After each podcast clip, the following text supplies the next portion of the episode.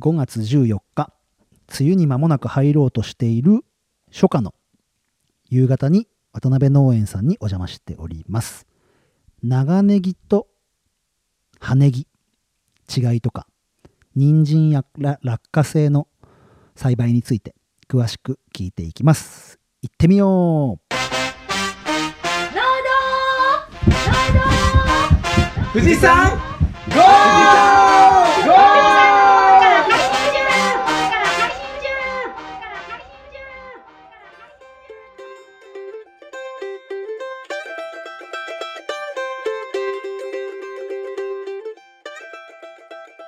中農道富士山号は富士山のふもと静岡県富士宮市からお送りしますメンバーは今年も酪農教育ファーム始まりましたのいっちゃんと書類を作ってますサトゥーとやめてやめての麦ちゃんの3人のパーソナリティとさまざまなゲストをお招きして語らう語らう農系ポッドキャストです。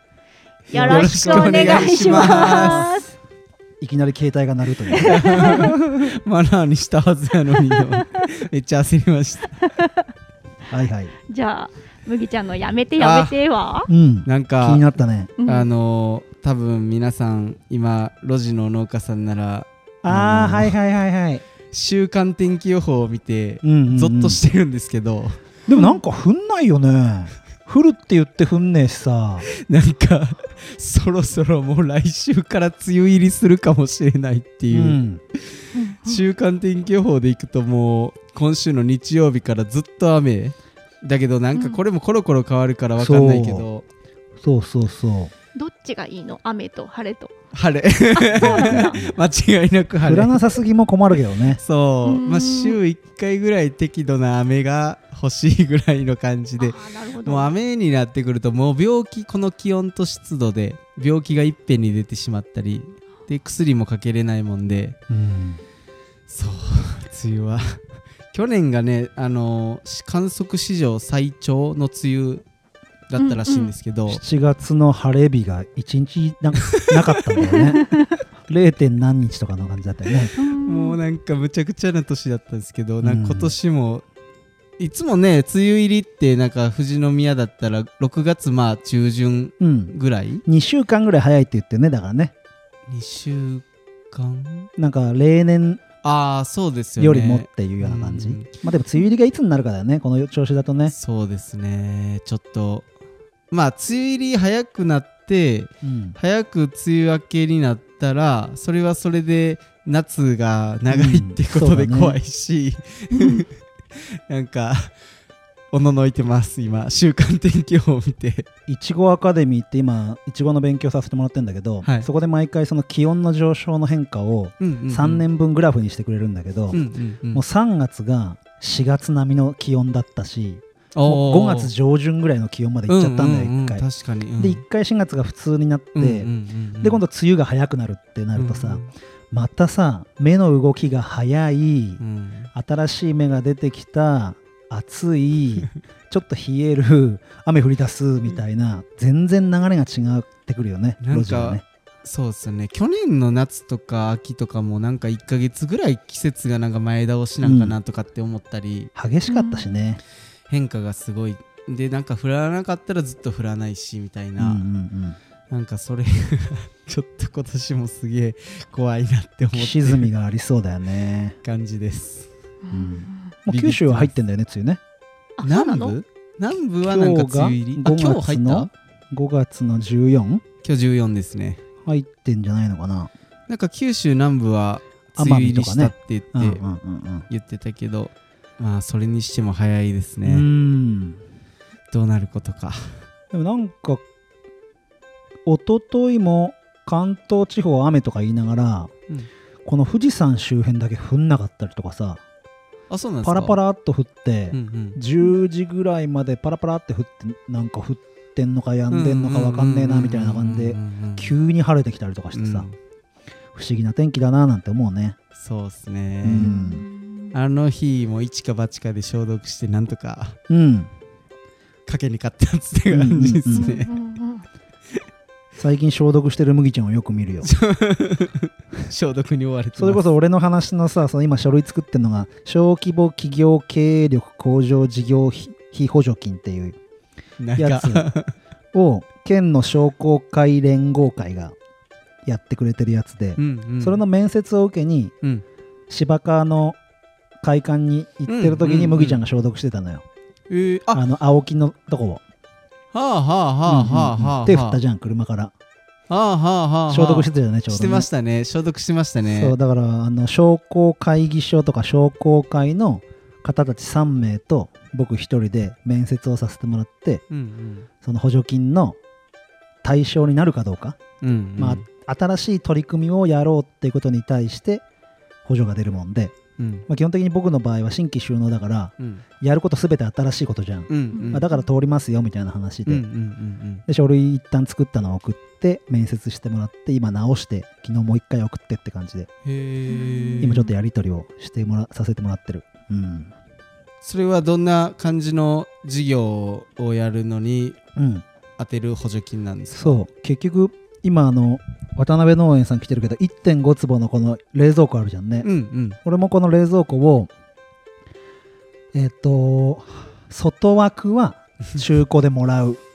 うん。で上の冷蔵機機械は買う、そうそう。買うって感じだったんだよ。うん。でそれが69万ぐらいなの見積もりが。うんうん。でまあ最大50万までの補助。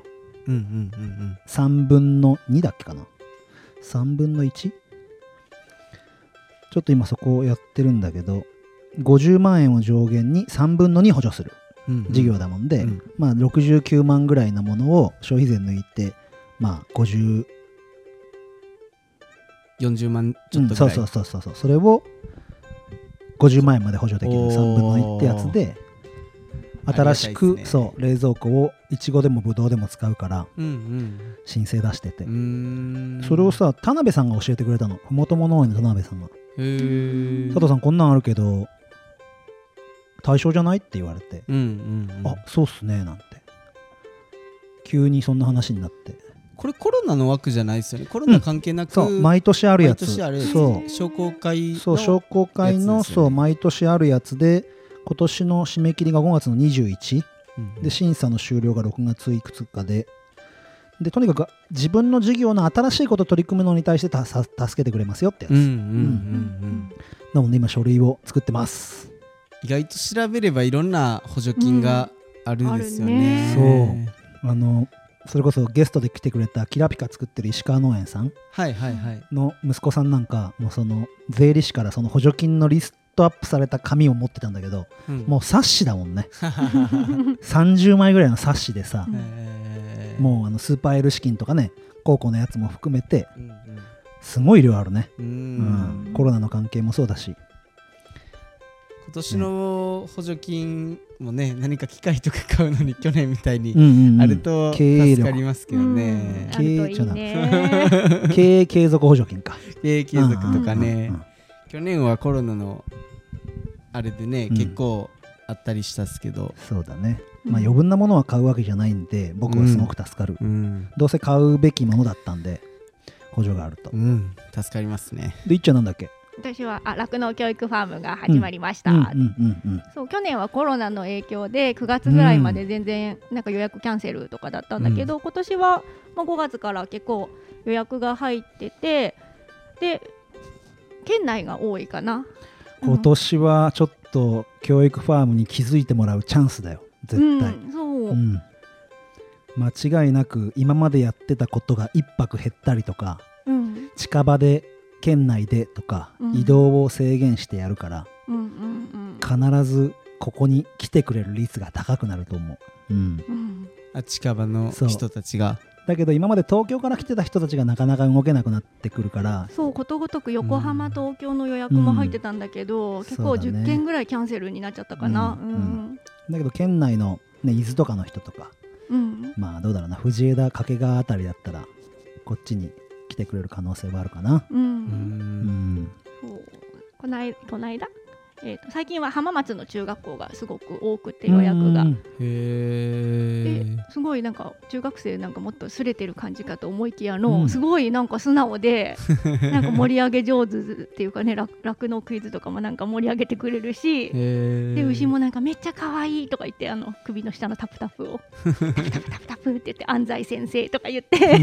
古い。ちょっと古いな。今の中学生にしては今の中学生もでもちゃんと知ってる。スラダン再ブーうんムか、スラダンもう一回来てんのか、とか言いながらね牛を撫でてくれたりして、へー。うん、そうすごくね可愛いです今年は酪農ファームチャンスかもね。ううん。ん。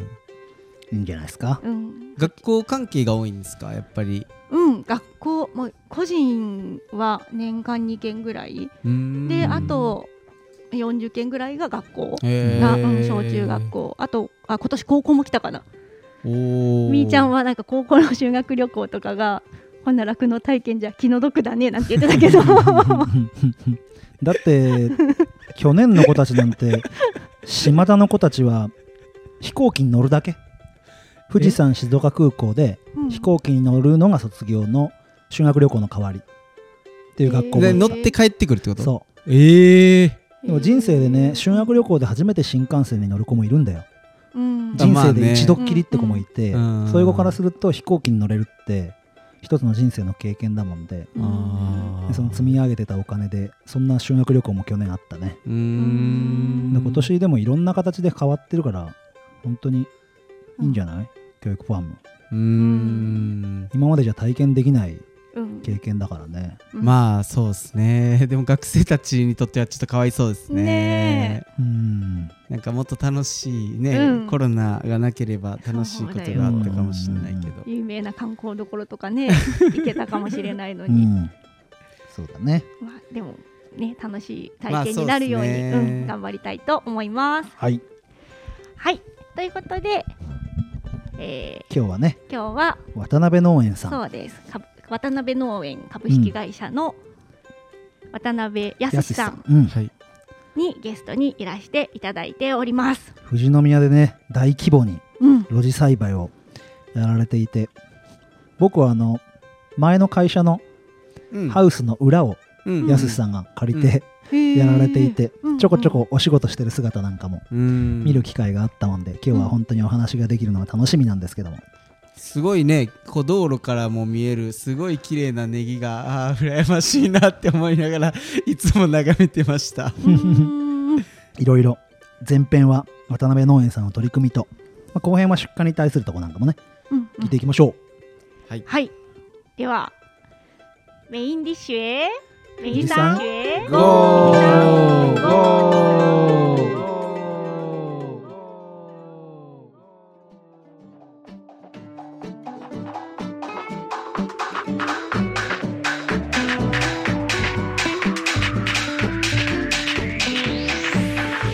メインディッシュは麦ちゃんといっちゃんでお送りします。お願いしますお願いします。今回のゲストはですね、えっと、富士宮市の杉田という場所で、えっと、経営されてます、えっと、渡辺農園さんに、えーゲスト来ていただいてます渡辺さんよろしくお願いしますお願いします。よろしくお願いします。あの渡辺農園さんの渡辺康さん、えっとなんですけどもお簡単にちょっと自己紹介を お願いしてもいいですか？今どんな感じでこうされてるかとかいうのを教えていただければありがたいですはい、こんにちは。えー杉田で、えー露地野菜を作ってます。渡辺康と申します。どうぞよろしくお願いします。お願いします。今えっとその露地野菜っていうのはハウス栽培じゃなくてこう何もないところで、まあ、畑普通のイメージする畑で作るっていう栽培方法なんですけど、えっと、どんな作目を作目野菜を作られてますか今は？はい、えー収納してちょうど25年ぐらいなんだけど、まあ、その間でいろんなものが変わってきてるんだけども今は、えー長ネギ、長ネギ、えー落花生人参うん、の3品目です。3品目。はい。長ネギっていうのがまあ、僕らが麦ちゃんがいつも作ってるのは葉ネギって言って、まあ、緑の部分をメインで食べるネギなんだけど、長ネギっていうのは白い部分白ネギって言ったりとか一本ネギとかって言ったりする白いのをメインで食べるネギですね同じネギでもちょっと違うんだもう全く違う作物ぐらい違いますよね。そうなの？はい。そうですねなるほどてっきりなんかライバルみたいななんか感じあもう全然もう 全然もう本当に例えばいちごとトマトぐらい違うと思います。えーえそんなに？全然違う。えー、そこら辺も気になるので ちょっと後々聞いていきたいと思います。やすしさん今は25年農業をされてて、うん。えっと今おいくつ？49になります。49、ってことはえっと24からそう。24から農業。を、それえっとやすしさんはそのどんな感じで農業を始められたというか？うん。もう生まれた頃からうちは農家で。ああはいはい、はい、それでまあ、えー継ぐだろうなって思ったのは高校生ぐらいの頃かな、うーん。うん。だんだんそれでまあ卒業して、あのー、1年間、はい。あのー実習に行ってね農業実習に。ー農学部を卒業してで農業実習に1年間行ってそれで収納したんで20そう4歳へえ継いだのかな。その実習はどんなところに勉強に行かれてたんですか？アメリカのええカリフォルニア州に。マジっすか？野菜希望で行ったらそれはイチゴの大きなの農場だったんだけど品目は選べなかったもんでー。野菜希望で行ってそれでイチゴはあをやってきました。なるほどいちごは野菜なんですね、まあ野菜ですね。えー、すごいアメリカでイチゴだとどんな感じですか？すごそう規模が。それこそ露地栽培。そうなんすか？日本と反対えー、でハウスじゃないんですか、ええ。露地栽培で日本と反対で夏に。えー、え夏中取る。はあ、うんそうなんですね。そう。はあ。雨が降らないからだねあれができたのは今思うなるほど、うん。はい。一滴も雨降らないから全部冠水。地下水は豊富なんで。あ地下水はあるんですね。なんもないけど水のはいあれだけはすごい全部至る所に水が行くようになってる。へえそれすごいいと思った。はあめ面積もすごいですか？あー面積もすごかった なんかイメージすごそうですよね。とてつもない規模でやってるイメージが。ああ1年間じゃあそそこのアメリカに留学というかうん勉強すごい衝撃ちょっとそれだけでも衝撃でした。で帰ってこられて、うん。えっと農園を継いだっていう感じですか？そうねうん。その時はお父さんから継いまあ父も母も元気で。で携帯的には野菜もやってたけれども、まあ、お茶の生葉と杉ヒノキの栽培苗のね苗木の栽培に野菜ではい。3分の1ずつぐらいかな。へー。複合経営だったですよね。お茶と野菜と杉ヒノキの苗っていう3つの事業があってっていう、じゃあそのまま安井さんもその3つの部門をそれぞれやりながらっていう。ね。今お茶は今はもう作られてない。お茶はもうゼロになりました。あそうなんですね、転換もう転換されて、うん。お茶は何年前ぐらいに？うーんとね45年前ですかね。あ45年前まではお茶もされてたんですね。今まではやってたんですね。生葉があったもんでへえあお茶の機械とかもじゃあ全部揃そってたってことですか、へえそうじゃあその杉ヒノキとかは何年前ぐらいまうで？杉ヒノキはねもうちょっと前かな。やっぱ78年ぐらい前かなでもそれぐらいまではじゃあ、うん。本当にあそうなんですね、野菜はその時からもうネギとかそういうのはされてたんですか、ネギは、うん、やってて。うんその安井さんが継がれた時もネギを、うん。あそうなんですね。継いだ時？継いだ時？はやってない。継いだ時やってたのははい。落花生。あ落花生がだから一番古いですね。だからうちは携帯的に根菜類にルーツがあったっていうかへえ生姜とか落花生とかをすごいやってて。で自分は野菜に一番興味があったんで野菜を増やしていく。その中で最初はキャベツとブロッコリーを作ったりして今にはなくなっちゃった。そう今は作ってないですけどね。いろいろやりましたね。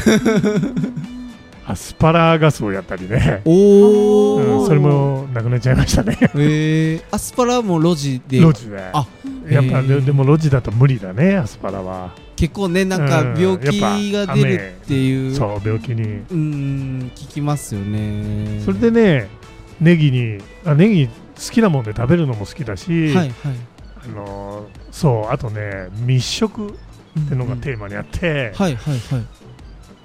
密食作物を探してたんですねうーん。そ密やっぱ。密食っていうのはどんどんな字をえーとですね。書きますか、単位面積あたりに、はい。その作物がたくさん取れる。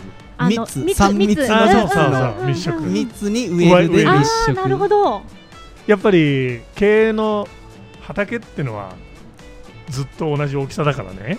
その畑からどれぐらい取れるかっていうのがすごい興味あって。なるほど。で密食にのことを考えてたらあのネギいいなと思って、それでキャベツとブロッコリーをやめてはいはいはいはい。それでネギを始めてちょうど20年ぐらい。ほううんすごい。今ネギどどれぐらいの面積されてるんでしたっけ？ネギは2丁5単ぐらいですかね。すごいっすね。ネギとで落花生人参は全部合わせてどれぐらいの面積今栽培？6ヘクタール、6, うん。6丁ってわかります？全然わかんない。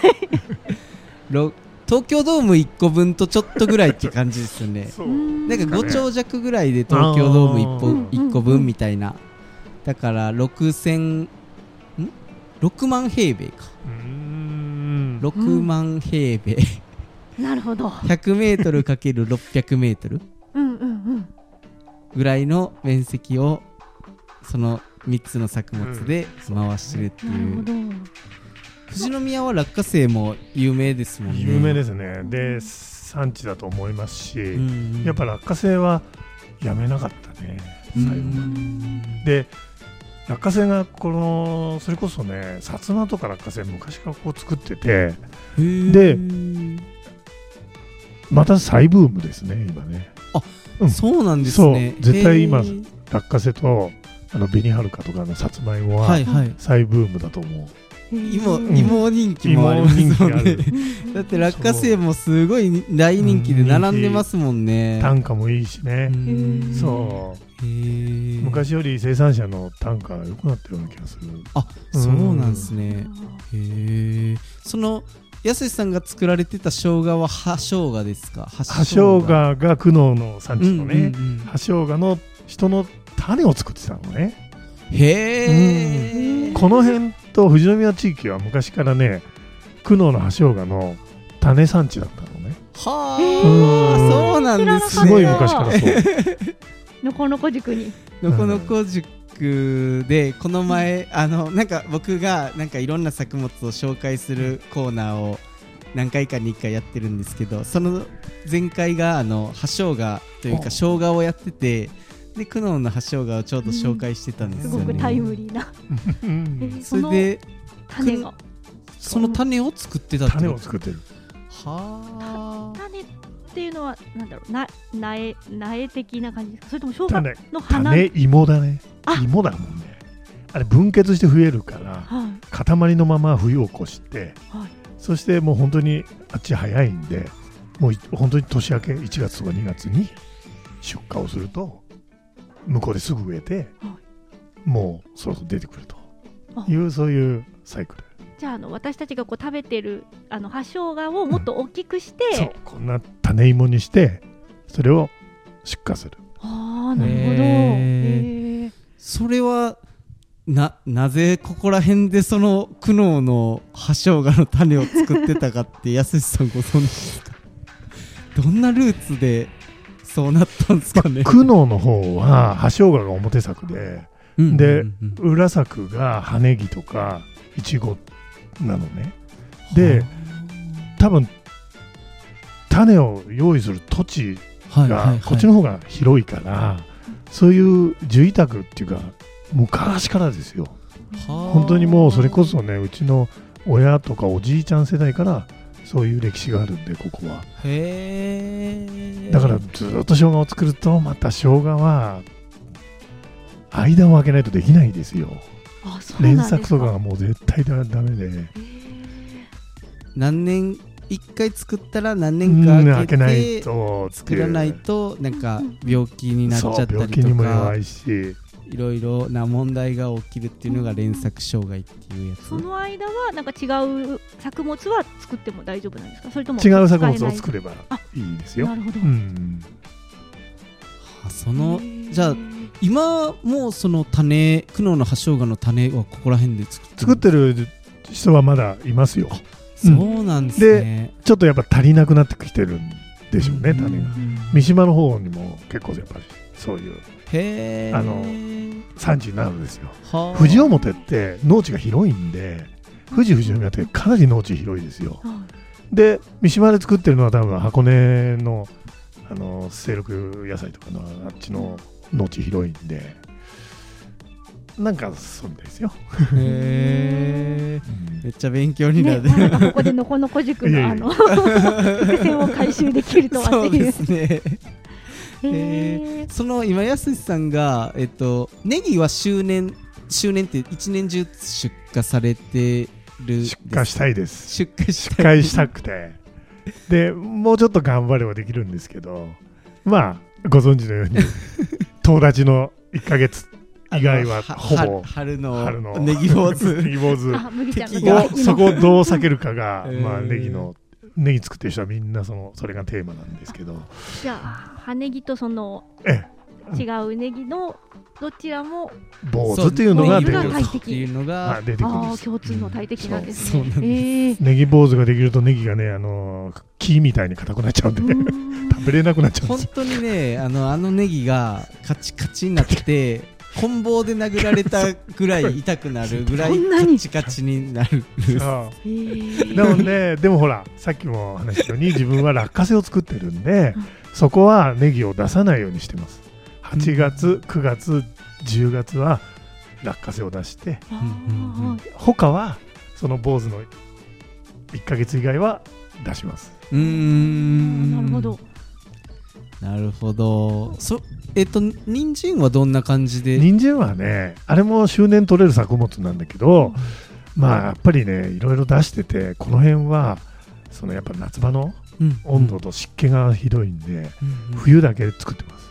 あーだもんで夏巻き冬鳥うん夏の人参この辺だと作りにくいですか？作りにくいですね。ああそうなんですね、ええ。やっぱ湿度があるねから弱いですよね湿度とうん。温度に。なるほど。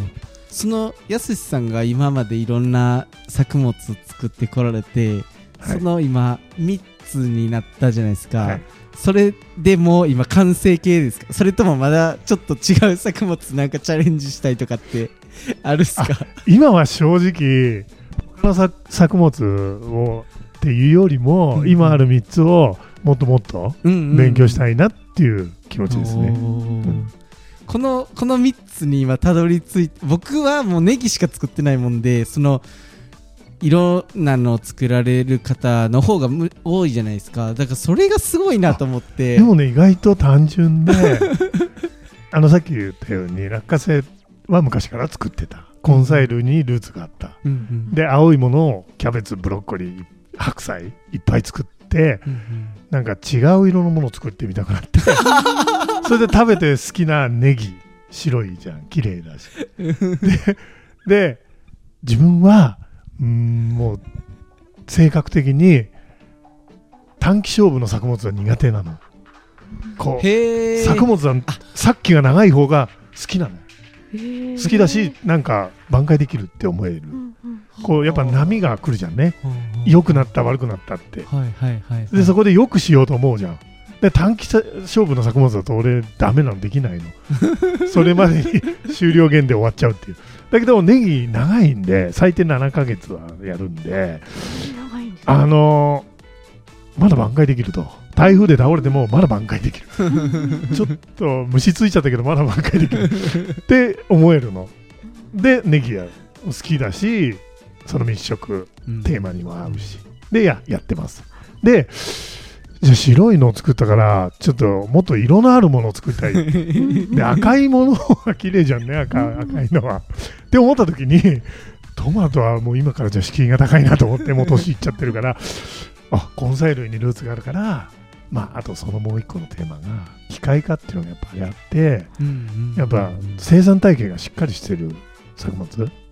まあ人参はその点機械化も進んでるし、食育だと喜ばれるし、まあ、生産者的にはねそんなに単収がすごくいい作物ではないんだけどもそこで人参を根菜類に入れようと思って。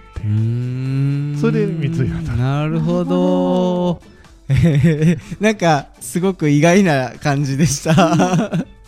杉安さんが今その3つ年間作られてる中でなんかその年間でこの時期忙しくてこの時期はちょっと作業は落ち着くみたいな時期って波ってありますか、大きな波はやっぱ露地栽培なんではい。もう絶対に上半期が忙しくて下半期の方が時間ができるんですよやっぱり草に追われるっていうのがあるんでうん。作付けに追われる。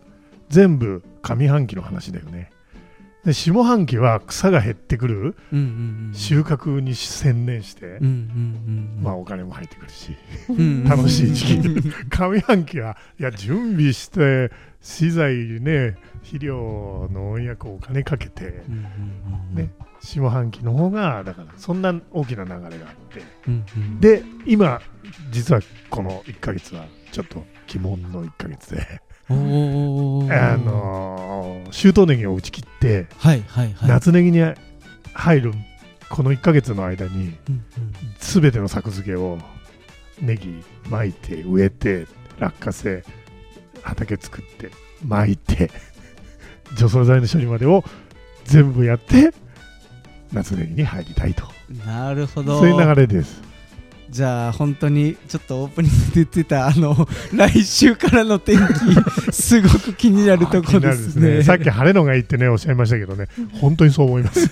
あの畑ってすごい水含んでくれるんで本当それこそ1週間に1回適度に降ってくれればもうあと晴れてほしいのにうん。これでまあガタガタガタって雨になっちゃうともう作業が一気に遅れちゃってほど。それでさっき言ったように作物も病気になっちゃうし。雨でトラクターと作業で雨だとこうなんていうんですか畑外に出るのに、まあ、濡れるっていうのもあるし、うん。あとトラクターとかで土をかき回すと硬くなっちゃってダメになっちゃうもんで。そうかサラサラにならそないうってことか。サラサラにならないからうん硬くなっちゃうからそういう作業とかも制限されるし。うん。で富士宮の場合は割と黒木って言って土がまあ水はけがいいので、うん。まああの関西の粘土土よりはかなり条件は その辺はかなりいいとは思うんですけどでもやっぱり雨が続くと作業が遅れたりとかしてしまうのでもうハウスだとねあの 雨の影響はまあ曇天で困るっていうのはあると思うんですけど、うん。その辺は路地の農家さんにとっては本当に一日一日が勝負って感じですね。ねそうそんな感じなんです。うんなんでちょっともうちょっと後で梅雨入りの方がいいですね。そうですね。もうちょっと作業が一段落してから。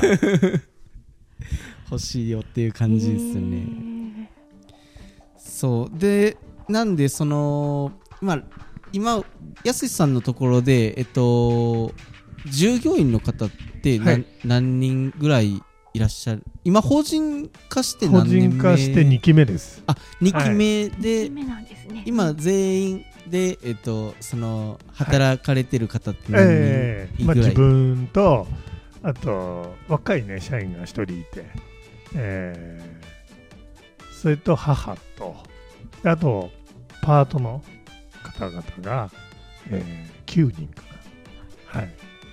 全員で13人。そうですね。13人。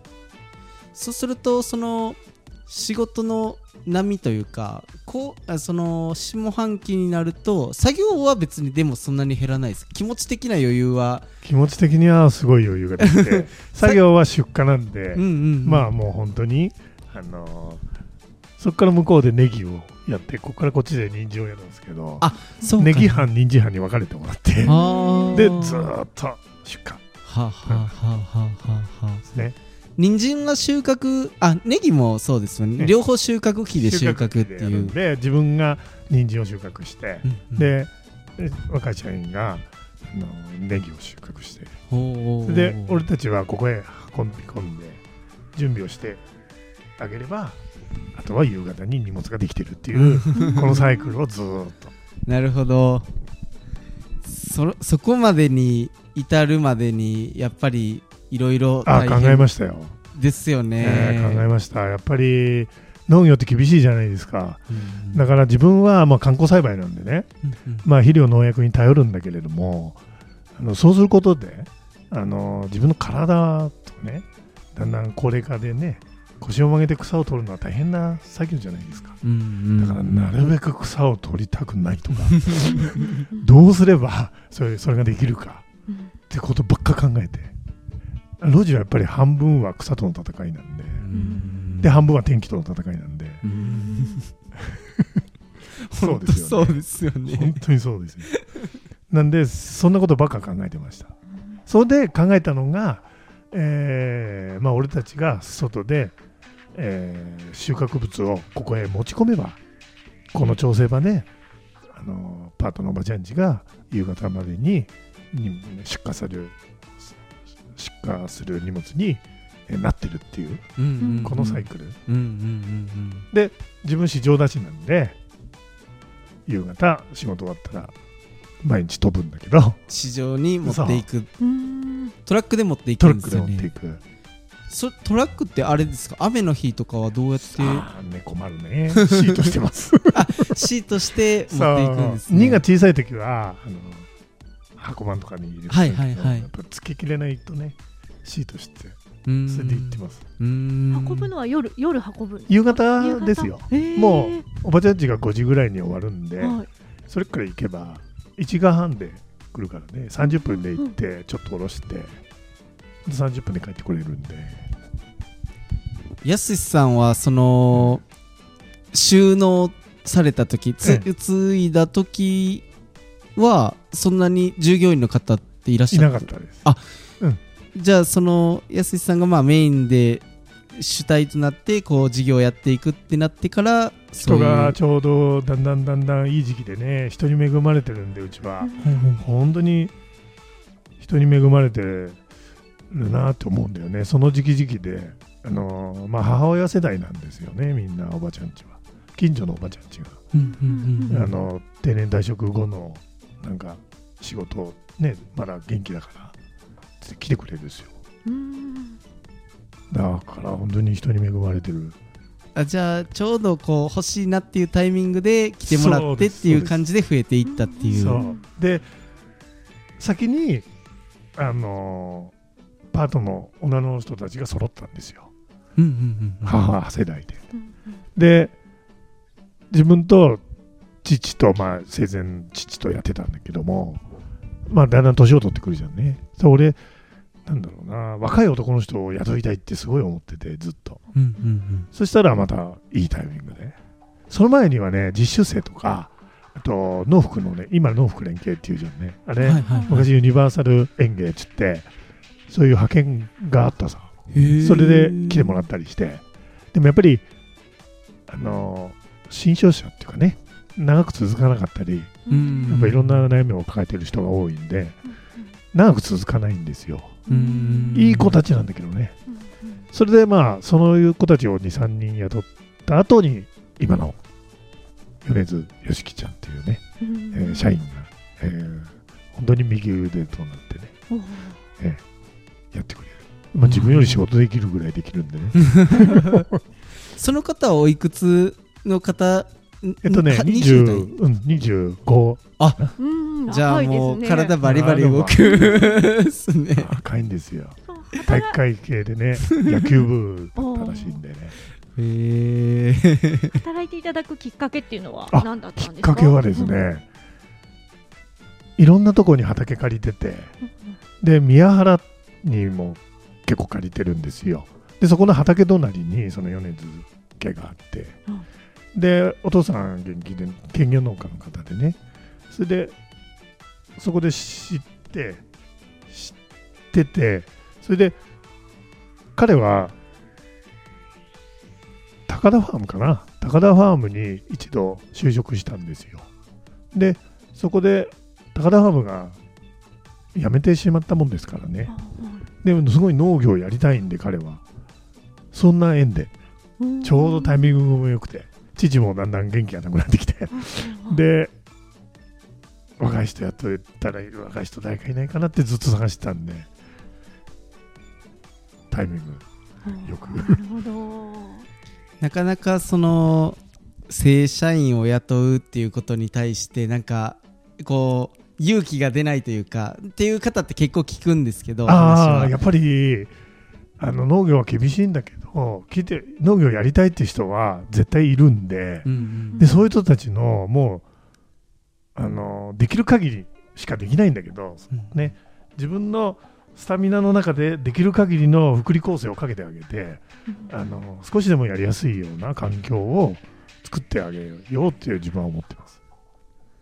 啓示の鏡ですね。ね。すごいな。全然スタミナがなくて大変なんですけどね。だけどそうすれば俺やりがいも出るし、うん。仕事もすごい相乗効果で良くなるんですよね。う、ん。絶対に。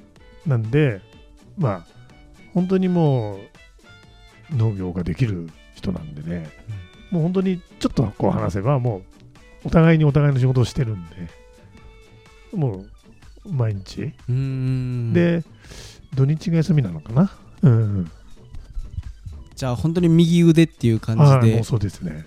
いいですうねん。あ。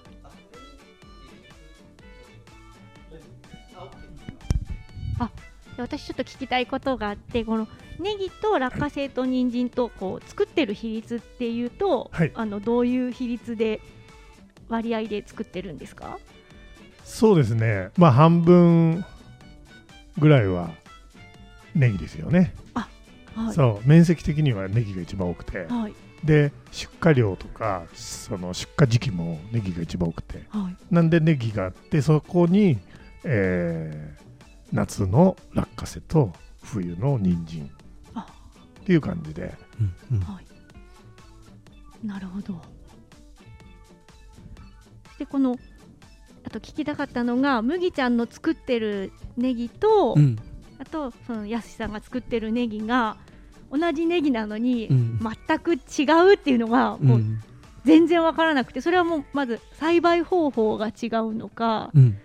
なんかこう収穫の時期が違うのかとうか、んうん何がどう違うのかが全然わからなくて。違うね。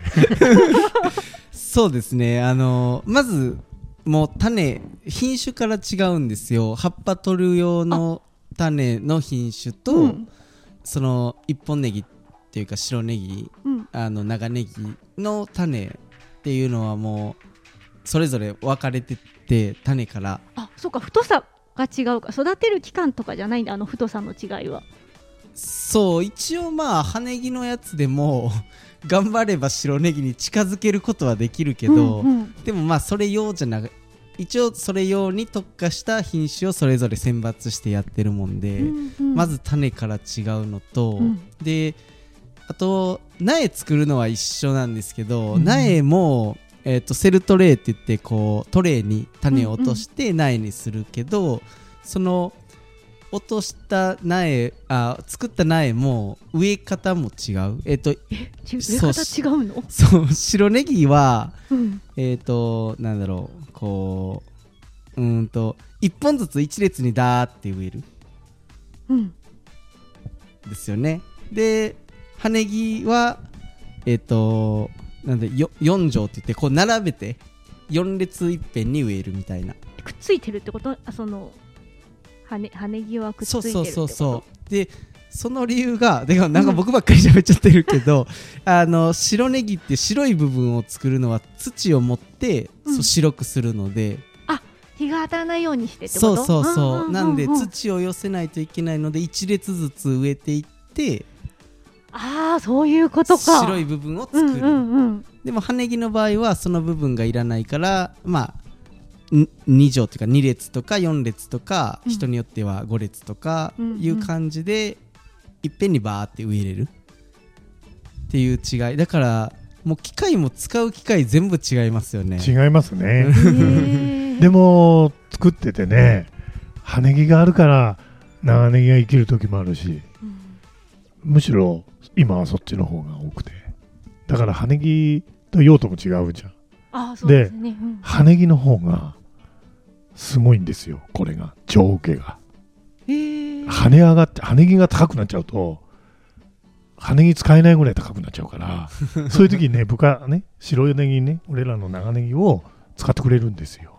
ああなるほど。そう。で関東は割と長ネギの方ネギっていうと長ネギでうん。関西の方が割と葉ネギうん。ネギっていうとあ九条とか言っちゃううんうん。なんで相乗的にお互いに俺は作ってて葉ネギがあるから生きるなって時もすごくある。なるほど。お互いに補い合ってるというか。そうそうそうへー。そうネギって言ってもいそれぞれの地域でイメージするのが違うんですよね。ネギって聞くとね。あの太い白ネギをイメージする人もいれば、葉ネギをイメージする人もいるし。うん。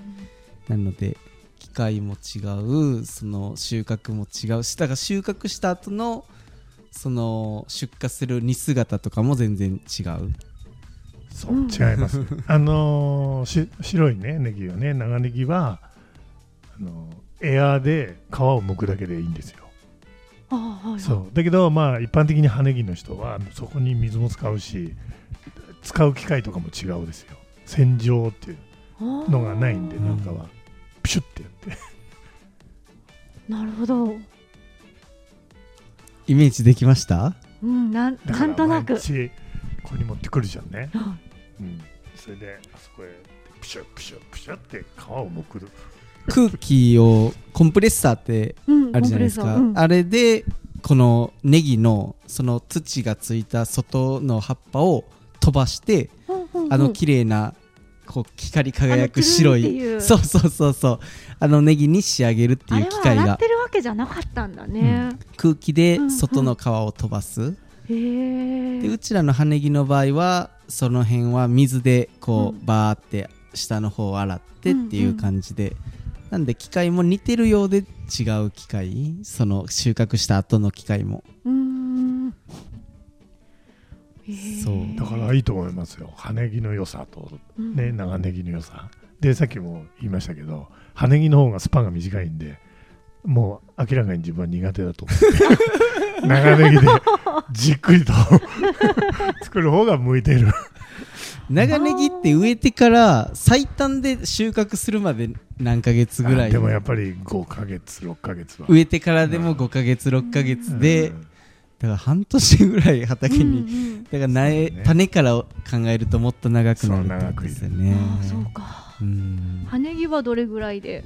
葉ネギは植えてからだいたいうちらはあの結構大きい葉ネギにするので3ヶ月、うんだけど普通だとまあ2ヶ月とかぐらいで90日ぐらいで取るあ人もあ90日？ん？60日か、うん。60日ぐらいで普通のスーパーとかで売ってる細いやつだったら、もっと短くして取る人もいてるしー、うんうん。なんで葉ネギはもう出荷のサイズによってそれぞれ。だけど白ネギの場合は白ネギってその出荷のえっ、となんだろう一番求められるサイズってああ大体普通の路地物だと産地の産地物は60センチ全長がね60センチ。センチ。でその中でまあこうやって大体指で3つ分ぐらいなのね、そのうちのだから3分の2が白けれ白。ばまあ周品って言われてるね、ん。なんで卵白が35センチとか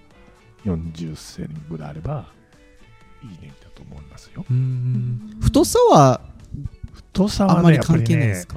冬場の方が太るね。うん。あの夏越して。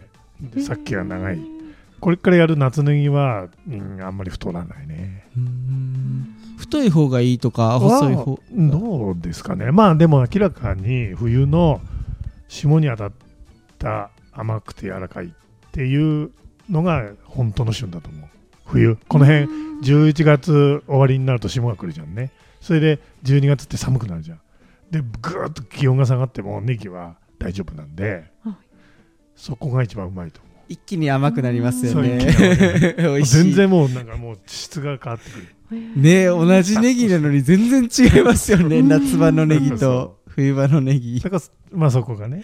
でもうん一年中あのネギはねうん。使われるんで、うん。ううん。んこのネギを出荷するときってあの価格が決まるのはなキロなんですか？それとも何本っていう単位なんですか？市場で出荷してるそれで成果出しなんでまあ束ねるですよ。はい。お太さによって。はい。すごく太い 2L は2本とか L は3本とか M は4本とかってやるんですけどそその一束で単価はつきます、なるほど、え。はい、あ後編で聞くところを、はい、ごめんなさい、ちょっと聞いてしまった。はい、じゃあ前編の方はこんな感じで大丈夫ですか？いっちゃん他には質問は大丈夫ですか？何か聞いておきたいこと。大丈夫だと思います。大丈夫ですか？はい、それではえっ、とメインディッシュはこの辺にしてえっ、とエンディングの方に行きたいと思います。それではデザートへ富士山へ。ゴー。富士山ゴー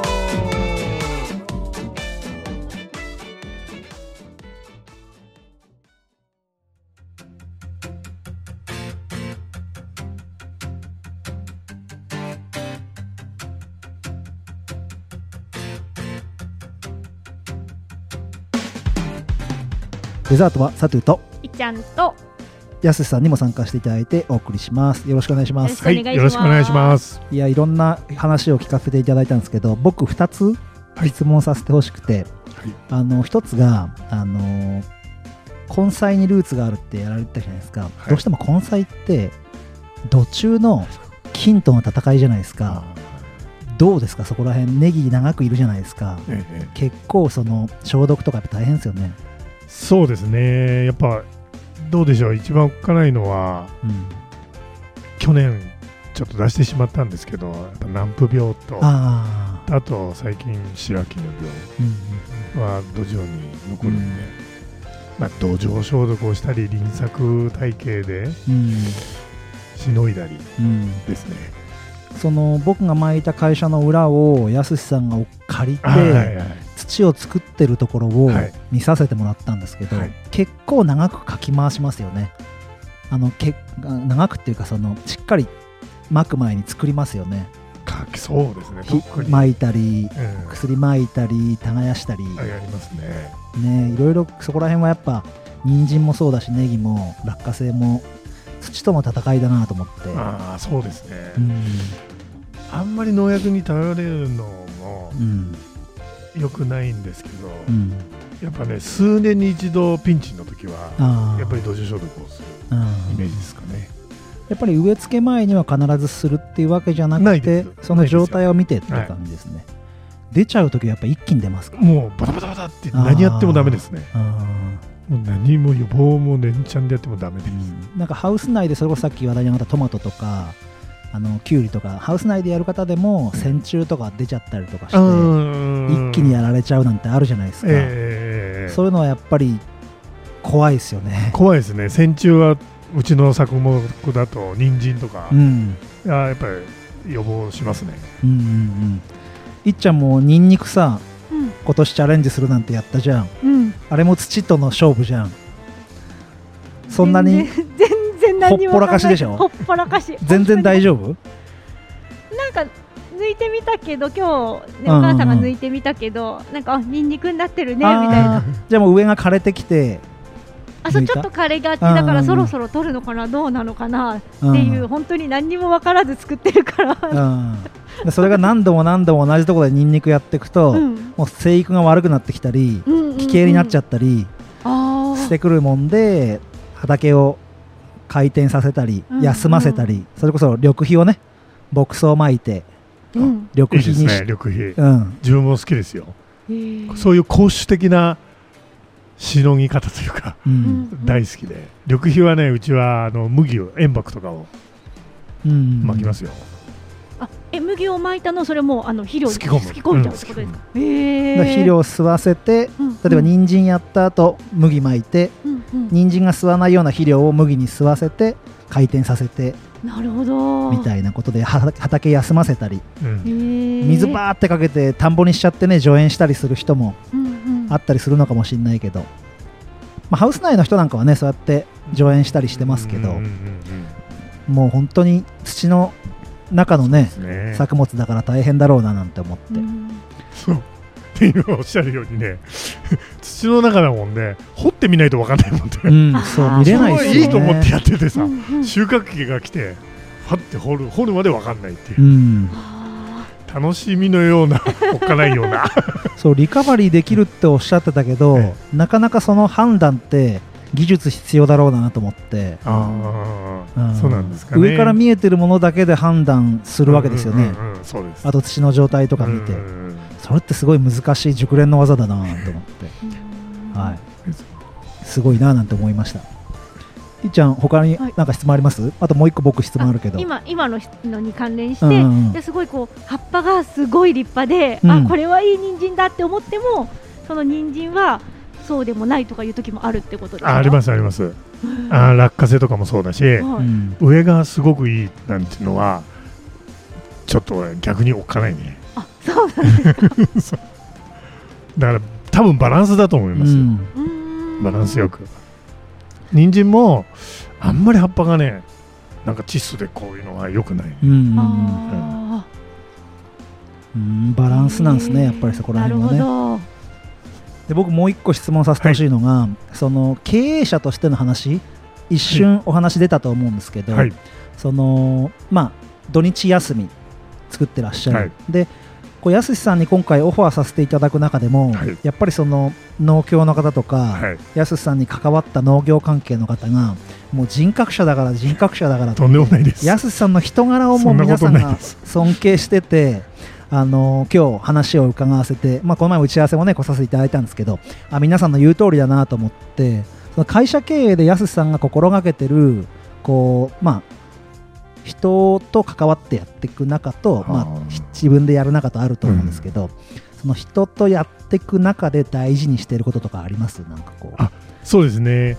あそこのやっぱり経営理念の2番目が自分は好きで、やっぱ真心を持って人に接して仲間を大切に日々に感謝するっていうことですね、1が熱意、はい。もう1個1つ、えーはい。誠意、もう1個が創意ですね。はい。その2つ目の真心を持って人に接しところですね。やっぱり物を作ってるけども仕事をしていくのは出荷する時もそうだし、うん生産する時もみんな人とやるんで、うんやっぱ大事ですよね、そうですね。ええさっき福利厚生ってとこがね、はいあったし、土日休みにするとかってとこあるじゃないですか。その農業って経営のこと考えると、まあ、いっちゃんとかもそうだけどね、シフト組んでみんなで回してるじゃんね。そういうところの難しさ、意外にその農家と農業とまた違うとこあって、うん多分安さんのやられてることって農業の部分がすごい強いと思う印象を受けたんですけど。そうですね、あのー昔はなんか晴れてるといつも両親はし畑に出てうん。仕事をしてうん。休みなく働くっうんていうのは美学ではないと思ってね、うん。やっぱり適度に休んでそうですね。いい状態で仕事に臨む方がいいと思うんですよ。